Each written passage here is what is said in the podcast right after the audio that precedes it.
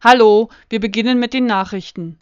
München. Attack-Veranstaltung mit SIKO-Chef wurde abgebrochen. Am letzten Freitag sollte im Eine Welthaus eine Veranstaltung von Attac München mit dem Ausrichter und Leiter der sogenannten NATO-Sicherheitskonferenz (SIKO) Wolfgang Ischinger stattfinden. Attac, als Teil des großen Münchner Bündnisses gegen die SIKO, hatte zu einem sogenannten Streitgespräch geladen Autonome Gruppen und Einzelpersonen aus der Mobilisierung gegen die SIKO hatten dazu aufgerufen, dem Chef der Sicherheitskonferenz kein Forum für seine Kriegspropaganda zu bieten, schon gar nicht in der linken Räumlichkeit, an dem sich auch das Bündnis gegen die NATO-Sicherheitskonferenz trifft. In einem Beitrag auf Indymedia schrieben autonome Antimilitaristinnen, dass eine Einladung an Ischinger aus inhaltlicher Sicht vollkommen überflüssig sei da wir die Argumente der Kriegstreiber jeden Tag in den bürgerlichen Medien vorgebetet bekämen. Circa 30 Leute standen eine Stunde vor Veranstaltungsbeginn mit einem Transparent Kein Dialog mit Kriegstreibern Flyer verteilend vor dem Eine-Welt-Haus. Wolfgang Ischinger wurde der Zutritt durch eine friedliche Blockade verwehrt. Daraufhin kam es von Attac und einigen BesucherInnen zu Handgreiflichkeiten gegen die Blockierenden nach etwa 20 Minuten wurde Herr Ischinger über einen Nebeneingang in den Veranstaltungssaal geschleust, wo die Eskalation fortgesetzt wurde. Autonome betraten das Podium und versuchten über Mikrofon den Text des Flyers zu verlesen, wurden aber von Attac-VertreterInnen daran gehindert. Von autonomer Seite wurde erklärt, dass die Veranstaltung gerne ohne Ischinger stattfinden könne, dass dieser aber in einem linken Haus nichts verloren habe nach Veranstaltungsbeginn wurde jeder Versuch Ischingers zu reden von autonomer Seite mit lauten Parolenrufen übertönt und somit unterbrochen. Die Geschäftsführerin des Eine-Welt-Hauses wurde mehrfach von Attac-Mitgliedern bedrängt, die Polizei zu rufen und die Autonomen aus dem Saal räumen zu lassen. Auf diese Forderung ging sie allerdings nicht ein und weigerte sich, die Polizei gegen Linke zu rufen nach einer Stunde Verzögerung beschlossen die VeranstalterInnen, die Veranstaltung gänzlich abzubrechen. Sri Lanka: Regierung interniert 300.000 Zivilisten. Der Krieg gegen die tamilische Guerillagruppe LTTE ist beendet. Doch die Regierung interniert weiterhin 300.000 Zivilisten im Norden des Landes, weil unter ihnen potenzielle Terroristen vermutet werden Journalisten dürfen die Camps nicht besuchen, auch die meisten Hilfsorganisationen werden ferngehalten. Die Internierten werden offenbar nicht ausreichend versorgt. Die Rate der Unterernährten ist sehr hoch, besonders unter kleinen Kindern, sagte ein UN-Gesandter. Internationale Menschenrechtsorganisationen fordern die Freilassung der Internierten. Paraguay Neues Gesetz zu Agrarchemikalien für das Agrobusiness ein neues Gesetz sorgt für Aufruhr in Paraguay. Mit ihm soll der Einsatz von Pflanzenschutzmitteln neu reguliert und vereinfacht werden. Notwendige Schutzstreifen, die aus Hecken oder Bäumen bestehen und Anbaugebiete von angrenzenden Flächen und Siedlungen trennen, sollen wegfallen oder reduziert werden. Maschinelle Sprühungen mit Pestiziden müssten vorher nicht mehr angekündigt werden. Paraguay ist weltweit der viertgrößte Exporteur von Soja, das auf mehreren Millionen Hektar Landfläche angebaut wird der Einsatz von hochtoxischen Pflanzenschutzmitteln ist Bestandteil des Sojaanbaus. Die ländliche Bevölkerung wehrt sich gegen die sich ausdehnende Sojaproduktion und den Einsatz von Pestiziden.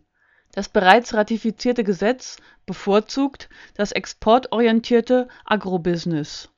Der Entwurf stammt unter anderem aus der Feder von Ariel Evido. Der ist Abgeordneter am Parlament und fest im Unternehmenssektor Paraguays verwurzelt die Verfassung Paraguays gibt dem Präsidenten Fernando Lugo jedoch die Möglichkeit, das Gesetz zu stoppen. Dies fordern zahlreiche Organisationen aus der Zivilgesellschaft, die von einem Genozidgesetz sprechen. Das Gesetz laufe den per Verfassung garantierten Grundrechten zuwider, dem Recht auf Leben und Gesundheit sowie dem Recht auf ein Leben in einer intakten Umwelt Lugo soll das Gesetz stoppen und dafür sorgen, dass ein bereits Ende April von ihm unterzeichnetes alternatives Gesetz endlich umgesetzt wird. In diesem geht es um eine weitreichende Regulierung des Einsatzes von Pestiziden und strafrechtliche Konsequenzen bei deren missbräuchlicher Anwendung. Berlin Alternatives Kino im Arbeitskampf Das Berliner Kino Babylon Mitte blickt auf eine 80-jährige Tradition zurück Auch in einer an Kultur so reichen Stadt wie Berlin kann sich das halbkommunale Programmkino sehr gut behaupten. Leider hat sich dieser Erfolg bisher nicht auf die Arbeitsbedingungen übertragen. Die Angestellten haben genug von der schlechten Bezahlung zwischen 5,50 Euro und 8 Euro pro Stunde, befristeten Arbeitsverträgen und Kündigungen unmittelbar vor Ablauf der sechsmonatigen Probezeit. Diese Arbeitsbedingungen überraschen in einem Kino, das für sein politisches und gesellschaftskritisches Programm bekannt ist und das jährlich mit mehreren hunderttausend Euro vom Berliner Senat unterstützt wird um die Situation zu verbessern, hatten einige Mitarbeiterinnen beschlossen, sich in einer Gewerkschaft zu organisieren und traten der Freien Arbeiterinnen und Arbeiterunion (FAU) bei. Nach der versuchten Kündigung mehrerer Gewerkschafterinnen legte die FAU am 6. Juni 2009 einen Entwurf für einen Haustarifvertrag vor die Geschäftsleitung erklärte daraufhin, nicht mit der FAU zu verhandeln, weil diese vom Verfassungsschutz beobachtet werde, da sie unter anderem die G8-Proteste und den Arbeitskampf in einer Fahrradfabrik unterstützt hatte. Dass die Partei Die Linke, die das Babylon mit Senatsgeldern unterstützt ebenfalls vom Verfassungsschutz beobachtet wird, stört die Geschäftsleiter dabei nicht. Ebenso war es bisher kein Problem, mit der DKP oder der Berliner Antifa zusammenzuarbeiten, welche ebenfalls unter Beobachtung des Verfassungsschutzes stehen. Am 16. Juni 2009 erklärte die FAU, dass sie von jetzt an in einen unbefristeten Arbeitskampf treten werde, um die Geschäftsleitung an den Verhandlungstisch zu bewegen. Das 21. Hamburger Schanzenfest das Schanzenfest war auch in diesem Jahr das selbstbestimmte Fest für Menschen, die den Wünschen von Kapitalismus und Staatsgewalt trotzen. Es verlief bis zum Überfall durch die Polizei friedlich. Die Stadt Hamburg hatte im Vorfeld versucht, mittels runder Tische das Fest unter staatliche Kontrolle zu bringen. Doch statt Kommerz und professionellen Straßenfestbuden mit teurem Bier und Verzehr setzte sich die Tradition und Kultur von selbstbestimmtem Organisieren und Feiern durch Gentrifizierung in der Umgebung sorgen für steigende Mieten und grenzen die BewohnerInnen immer mehr aus. So war es also nicht verwunderlich, dass in der Rosenhofstraße ein Haus besetzt wurde. Feierlich wurde die Besetzung bekannt gegeben und um ca. 11.30 Uhr rückte die Polizei an. Dabei kam es zu zwei Festnahmen und den Versuch, das Haus wieder zu räumen, was nicht gelang als es dämmerte, kamen die ersten Spielverderber. Wie auf einer Polonaise durchstreiften die Polizistinnen das Gelände und sorgten für Unmut. Gegen 22 Uhr stürmte die Polizei das Fest. Eine Musikband musste abbrechen und hektisch musste die Bühne abgebaut werden, um die Instrumente zu retten. Währenddessen eskalierte es Innerhalb von zehn Minuten hat es die Polizei geschafft, das gewohnte Bild von Krawall herzustellen. Circa zehn Wasserwerfer und reichlich Hundertschaften lieferten der Presse die Bilder, die sie haben wollte. Letzte Meldung. 150 Jahre Knast.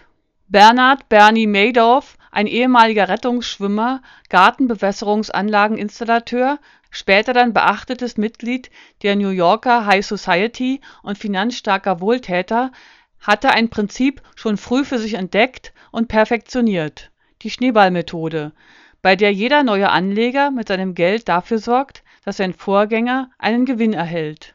Madoff hatte mit der Methode 65 Milliarden Dollar von insgesamt 4.800 Anlegern verzockt und muss nun für 150 Jahre ins Gefängnis damit wird das Monster der Wall Street in die Geschichte eingehen.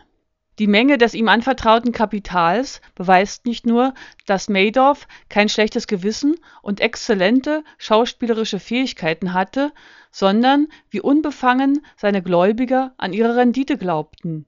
Denn keiner wusste, wie Madoff an Geld kam. Jeder begnügte sich damit, zu wissen, dass Geld kam Neben berühmten Privatanlegern wie Steven Spielberg, John Malkovich und Larry King gaben auch angesehene Banken wie die niederländische Fortis oder das französische Kreditinstitut BNP Paribas dem netten Herrn ihr Geld, damit es sich auf wundersame Weise vermehre. Aber am schlimmsten traf es Stiftungen, gemeinnützige Organisationen, Universitäten und, wie immer, private Kleinanleger Allesamt vertrauten sie Madoff. Für ihn, den Zahlenjongleur, bedeutet das Urteil theoretisch: 150 Jahre mal 365 Tage gleich 54.750 einsame Abende in der Gefängniszelle. Aber der 71-Jährige weiß ja, dass nicht alle Rechnungen aufgehen müssen